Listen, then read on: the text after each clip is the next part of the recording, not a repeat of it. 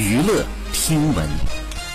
关注娱乐资讯，六月三十号，张若昀发文致敬革命先烈。他写道：“在一九二一那个动荡的时代，无数先烈慷慨赴死，他们本应是画家、作者、建筑师，是我们身边实实在在的普通人，却选择了为大义抛头颅、洒热血。没有一九二一，就没有二零二一。如今的盛世是英烈们用生命换来的。百年已过，今天我替您遍阅祖国大好河山。”据悉，张若昀在主旋律献礼片《一九二一》当中饰演刘少奇。该片呢，讲述了首批中国共产党人在风雨的日子当中担起了救亡图存的重任，让中国革命前途焕然一新的故事。